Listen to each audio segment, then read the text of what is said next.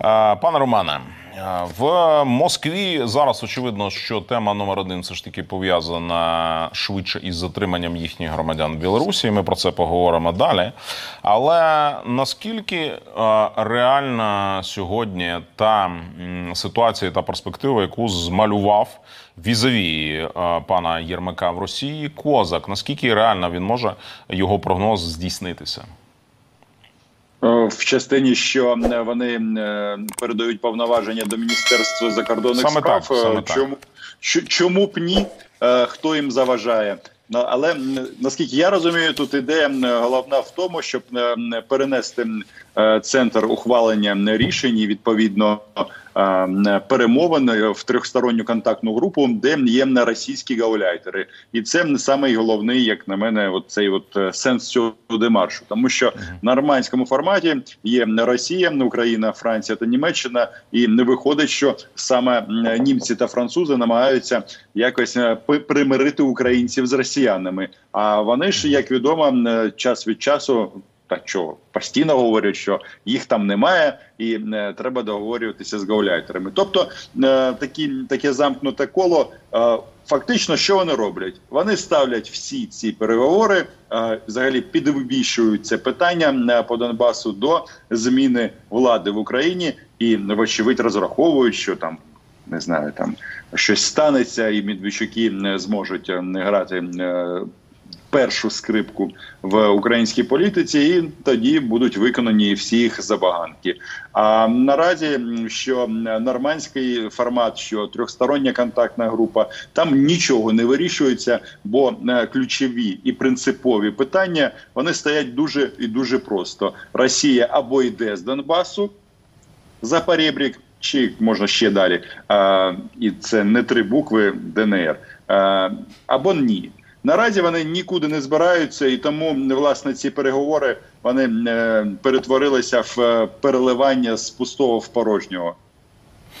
Гаразд, е, тим не менше, ми сьогодні побачили перезавантаження української частини делегації в ТКГ Олексію. Е, перший президент Кравчук очолив всю цю історію. Встиг вже сьогодні прокоментувати російським медіям плани стосовно майбутнього, як він це бачить, самопроголошених республік. Зокрема, Леонід Кравчук запропонував створити вільні економічні зони для е, цих самопроголошених республік після їхнього повернення. По суті, це означає те, що вони не платитимуть.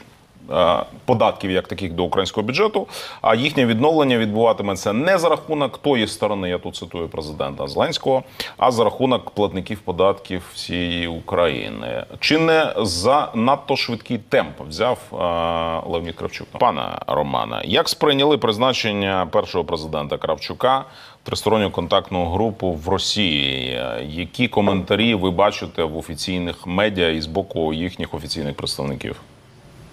Знаєте, е, через цю ситуацію е, з вагнерівцями в мінську якось це не пройшло повз. Тобто на цьому фактично ніхто не фокусується, і взагалі насправді ці перемовини в трьохсторонній контактній групі це виключно для таких для експертів, е, для якихось заяв МЗС Росії. Ну я час від часу тому Пісково запитую щось.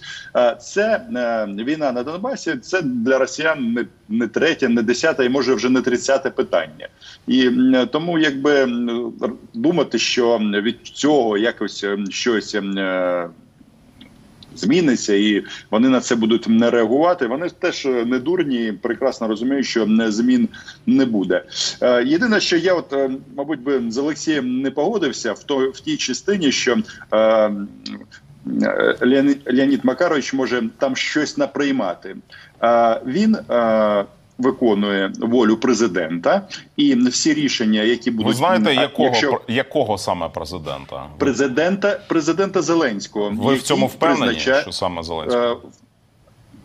Сто процентів його його е, указ, е, його прізвище стоїть під відповідним указом, і з, з цього не виходимо. Можна скільки завгодно розмірковувати там про е, вплив, хто на кого впливає, але відповідальність на діючому керівнику української держави. І е, от е, коли е, він е, Кравчук сказав про те, що е, відновлення буде не за рахунок тієї сторони, я особисто е, навіть би з цим погодився за одним невеличким виключенням. Сперше туди повертається на окуповані території український прапор. Це наша територія, наша держава.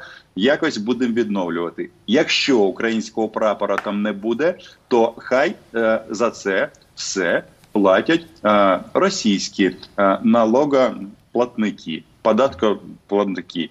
От і все. А оця е, ці заяви про те, що він вже готовий йти на компроміс. Ну знаєте, е, це говорить про те, що вони готові йти на поступки, бо з боку росіян ніяких компромісів не проглядається з 2014 року, і ну є за чим дивитись. Ну, ми це е, розуміємо прекрасно. Більше того, ви мали унікальну можливість єдиним з українських журналістів запитувати про це Владимира Путіна щороку на його цих прес-конференціях, і ми їх дивилися, в тому числі по Донбасу.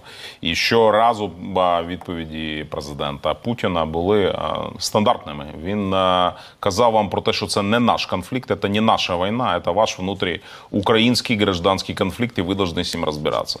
Тому що, що ми можемо чекати? Е, ви збираєтеся, до речі, коли у вас з'явиться наступна можливість запитати у Путіна, ви йому знову будете ставити питання про Донбас? Чи можливо щось інше? Якщо буде така змога, в будь-якому е, сенсі це буде питання, яке стосується україно-російських стосунків. Ну, Стосунків немає, є війна, і тому звичайно це буде стосуватись Криму і Донбасу. Скільки вони там не казали, що Крим це наше і завжди наше було, бо там я не знаю, там якесь щось сакральне. Е, ну тобто, скільки років не пройшло з того моменту, як вони це вкрали, крадене залишається вкраденим. І насправді з Донбасом ситуація вона ідентична. Бо яка нам різниця, як вони це у себе це крадене оформили? Там, начебто, включили в свій склад. Це, наче, наче, наче це Україна, але ми її не віддамо. Ну тобто, просто маячня. Ну, руський мір, він, як свого часу сказав Путін, у Росії границь нет, і черговим свідченням цього є ситуація в Білорусі, яка розвивається неначе у бразильському серіалі, а точніше у білоруському. Гаразд, гаразд. Романа, тим не менше, офіційна реакція російської влади дуже стримана.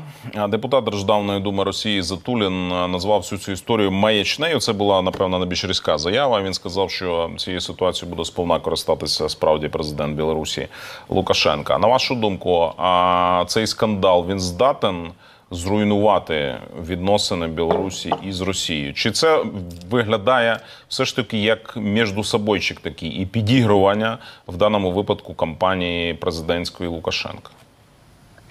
Ну, якщо не розмірковувати з точки зору кому це вигідно, зрозуміло, це вигідно Олександру Григоровичу. Бо виходить, що він батько нації і він може захистити цю державу від російських загарбників. Е, І він може врятувати і від майдану, і від російських окупантів. Від всього може е, врятувати.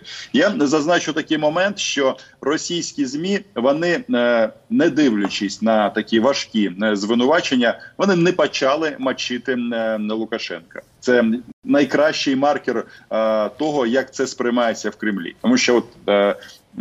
Там е, обговорюють е, все, що завгодно, тільки не цю тему. Е, Там якісь акту, акторів замість ну най, найголовнішого. Це говорить про те, що я би навіть поставив питання так: от е, те, що це на користь Лукашенка, це зрозуміло. І е, питання тільки в тому, чи це санкціоновано е, Москвою, це вони грають в парі, е, чи все ж таки росіяни хочуть е, якимось чином спробувати щось виловити в цій мутній е, водичці під час виборів е, в Республіці Білорусь. Хоча слово вибори в даному випадку воно як на мене недоречно. Ну от те, що зараз намагається до всієї цієї історії прив'язати головного опо- опонента на виборах Світлану Тихановську. Наскільки ця історія е, може бути перспективною, на вашу думку? Чи є загроза переобранню Лукашенка на черговий термін? Чи е, все ж таки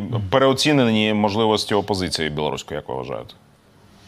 Наскільки я слідкую за процесом, у них взагалі немає позиції як такої. Немає лідерів, немає якихось конкретних заяв. Навіть люди, які потрапили в буцюгарню за грати, вони по великому рахунку є ну, такими випадковими. Вони е, не брали участь у виборчому процесі в білоруській політиці. Е, хтось Е, засвітився через YouTube, хтось через, от як Бабаріка, е, в принципі, через свою досить стриману позицію, і весь час е, свого перебування на цих банківських посадах він ніколи там не висловлювався категорично проти Лукашенка, і навіть зараз не висловлюється. Ну вже до того як його заарештували.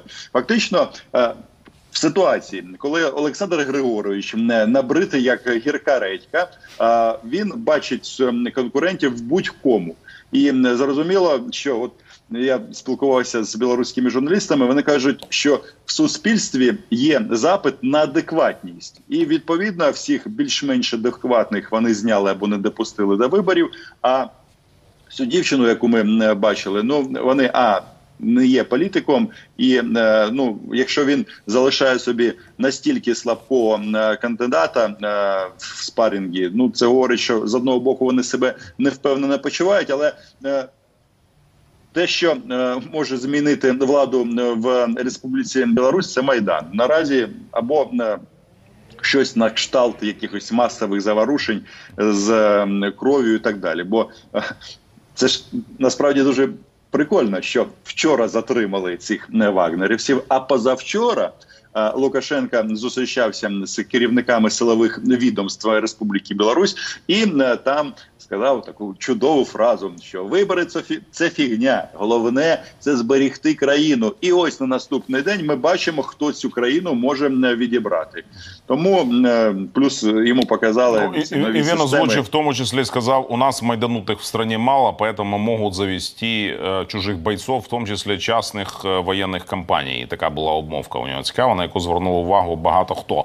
Романе, на вашу думку, після виборів, чим би вони не завершилися. Білорусь може швидко бути реінтегрована до складу союзної держави з Росією, або навіть як це припускали окремі російські імперські політики. Ну якщо цілком не вдасться проковтнути Білорусь, то регіонами а цих регіонів нагадаю Білорусі всього ж на всього шість.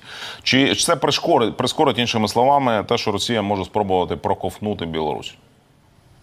Ну е, вони ж і так є частиною цієї союзної але держави. це формально, як, це більш формально. Яку вони яку вони там не плекають.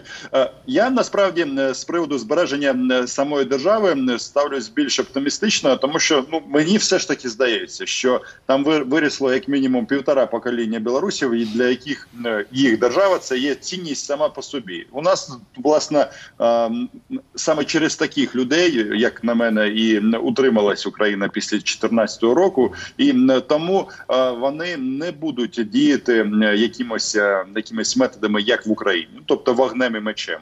І е, будуть намагатись, як мені здається, все ж таки зберегти Лукашенка, але максимально слабкого, щоб оцей от процес нереінтеграції, е, як було сказано вище, пристігнути е, щільніше, розтягнути ще на на якийсь час, тому що після виборів знову ж там економічні проблеми, ціни на гаси. Давайте ми вам щось е, дамо, а ви е, поділитесь своїм е, суверенітетом і будете ділитися цим суверенітетом до того моменту, поки він не закінчиться. Ну а далі вже ну що будете жити десь е, поряд з Януковичем в Сочі. А чому б ні? Гаразд, е, тим часом ми бачимо, що Україна розпочала новий етап переговорів із Іраном щодо компенсації за збитий у небі над Тегераном літак МАУ. Напередодні іранська делегація прибула до української столиці. В українському МЗС пообіцяли докладуть усіх зусиль, аби компенсації для родичів загиблих були максимальними. Нагадаю, раніше Іран запропонував виплатити кожній сім'ї загиблого українця по 80 тисяч доларів. Втім, українського президента така пропозиція не задовольнила. За його словами, така сума не покриє шкоду заподіяну сім'ям загиблих. Отака історія. Пане Романе, я розумію, що історія з збитим українським літаком на території Ірана точно я думаю, не знаходиться не те, що там е, в пріоритеті, навіть на периферії російських медіа, але тим не менше, певен, ви за нею стежите. На вашу думку, чи достатньо швидко просувається переговорний процес між Україною та Іраном у справі щодо компенсації? Я не є фахівцем в даному питанні і не можу сказати швидко чи не швидко. Але ж е, що ми маємо? Людей це не верне і е, добитися максимальних компенсацій. Ну тут, мабуть, е, треба просто з'ясувати для себе, що означає максимальні. Те, що Іран пішов в принципі пішов на ці переговори, це якраз говорить про те, що вони хочуть це питання закрити, і вони готов, готові сплатити е, певні суми. Зрозуміло, що під час ну. Будемо казати прямо е, зараз будуть відбуватися е, торги Хоча не дуже чемно, мабуть, вживати це слово до цієї ситуації, але факт залишається фактом, що тут, в залежності від того, як е, наші дипломати е, себе поставлять, ну вони зможуть е, в певній мірі більшу суму не вибити для родин потерпілих. Тут єдине, що мабуть ще варто додати, що і вартість літака було б непогано компенсувати. Тим часом президент Сполучених Штатів Америки Дональд Трамп запропонував перенести президентські вибори у США через пандемію коронавірусу. каже, якщо цього не зробити, голосування може бути сфальсифікованим через пандемію коронавірусу в деяких штатах. Місцеві виборці зможуть віддати свої голоси поштою. Критики такого типу голосування побоюються, адже люди зможуть проголосувати щонайменше двічі, як поштою, так і особисто.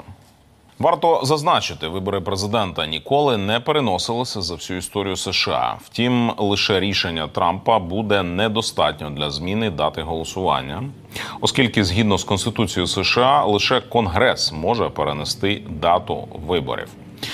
Пане Романе, ми пам'ятаємо, яка була ейфорія в російському політикумі, в російських пропагандистських е, медіа. Згадаємо, хоча б твіти Маргаріти Сіманян, такі, які вона писала 2016 року, коли Трамп став президентом Сполучених Штатів, і те розчарування, яке зараз спіткало російську російську еліту. Які настрої взагалі зараз панують у Москві стосовно американських президентських виборах? Чи цього разу? У них буде свій кандидат. Ну я я кажу, звичайно, з сарказом свій кандидат, е, так як вони вважали своїм кандидатом в 2016 році Трампа. Ну зрозуміло, що е, за ситуацією в Штатах тут е, дивляться і слідкують дуже і дуже е, уважно. Особливо їм подобається показувати ці протести проти. Утисків чорношкірого населення, коли там валять пам'ятники і так далі. і так далі. Як на мене, наразі їх при всіх от цих умовностях при всіх е, санкціях, які були е, розширені е, при власне Трампу, Трампу, вони пакет санкцій він набагато ширше ніж при попередньому президентові. Україна отримала летальну зброю, і так далі. і так далі. Мені здається, що Трамп для росіян він все ж таки кращий кандидат в тому плані, що він якби несе смуту в західний світ, в принципі, що він фактично зруйнував цю євроатлантичну е, єдність Європи та Америки. Зараз всі е, один е, кожен сам за себе, навіть якщо от зараз. Американцям вдасться зупинити через санкції Північний потік. 2 Е, в принципі, мені здається, е, дехто в Кремлі подумає так: ну що 10 мільярдів євро це сума не маленька, але якщо 10 е, мільярдів буде коштувати ну. Повна руйнація стосунків між Німеччиною та Сполученими Штатами, то чому б ні? І от через те, що Трамп це е, це от безлад в західному світі. Вони вочевидь йому все одно більш симпатизують, тому що ніяких таких різких слів в на адресу. Трампа не робить ні Путін, ні його оточення. Вони тільки кажуть, що Але ж ми погодьтеся, що і Байден, і Байдена вони теж не критикують при цьому. Але е, все одно, е, е, ну я про це кажу, що дистанція є від цього. Вони намагаються тримати дистанцію, щоб їх не звинуватили в цьому. Але є така думка, що от якщо прийде Байден, знову ж таки вверх візьметься американська глибинна держава, і все не розставлять на свої місця. Але ж до кінця, якби як на мене, тут е, якісь е, такі е, прогнози важко робити, але їх союзник росіян найкращий це хаос, і Україна, на жаль, це довела. Тим не менше, американська тема, як зазначив е, Роман Цимбалюк, є сьогодні однією з топових е, на російських державних каналах. Вони активно про це кажуть і активно висвітлюють. Що е, Романе зараз найбільше турбує російських державних пропагандистів у зв'язку з Америкою? Що вони зараз найбільше обговорюють? Ну вони це подають в такому ключі, що ну, ось дивіться, бачите, е, от ви кажете, що там хтось батон на Путіна кришить. е, Бачите, що в них твориться? Ви хочете як е, в Америці, ви хочете як у Франції. Тобто вони це стара стара технологія, і вона використовується, мабуть, останні скільки ну років 20, як Путін прийшов до влади. Тобто вони грають на, на контрастах, замовчують власні проблеми. Тобто, Ви про ситуацію в Хабаровську зараз? ну звичайно, про це ж чогось. Ну погодьтесь, це е, досить дивно, коли е, досить велике місто російське, поки Хабаровськ.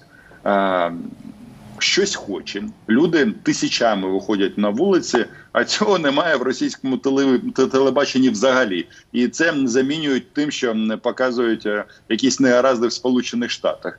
Ну уявити е, зеркальну ситуацію. Ну, наприклад, якщо б у нас щось таке було, і у нас е, в про це взагалі всі мовчали, а розповідали про життя в інших країнах, то мабуть люди дуже і дуже здивувалися. Тут ця історія е, прокатує на раз-два, бо є монополія на інформацію. Нещодавно главред е, російського радіо Ехо Москви Олексій Венедіктов дав інтерв'ю українському виданню Гордон, де він розповідав е, про те, що нібито глава офісу українського президента Андрій Єрмак є людиною, е, через яку Кремль реалізовує свої інтереси в Україні. Він так само в цьому інтерв'ю сказав, що ключова тема всієї російської політики на сьогоднішній день це скасування антиросійських санкцій. Звичайно, що найсильніші санкції були запроваджені Сполученими Штатами Америки.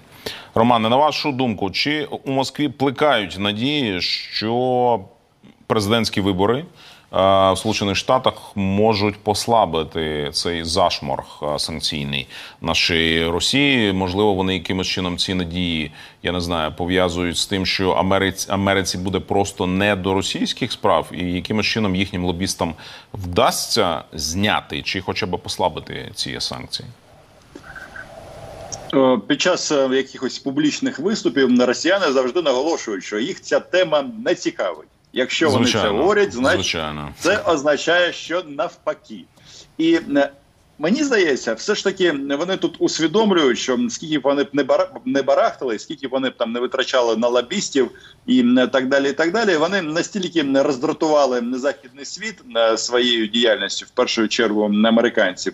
І якщо ось е, у них е, оця їх внутрішня суперечка закінчиться, у них буде більше м, сил і часу на зовнішню політику. е, Я не думаю, що з росіян хтось злізе, тому що е, вони ж санкції наклали за Україну, а потім було цих санкцій ще, ще, ще, ще дуже дуже багато. Єдине, що е, багато, але мало. І е, наразі, як на мене, треба тільки продовжувати. Треба продовжувати справді. На цьому наш е, ефір добіг свого кінця.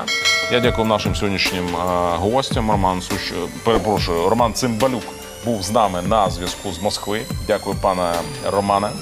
І Олексій Петров в київській студії так само був гостем нашого ефіру. Дякую, Олексію.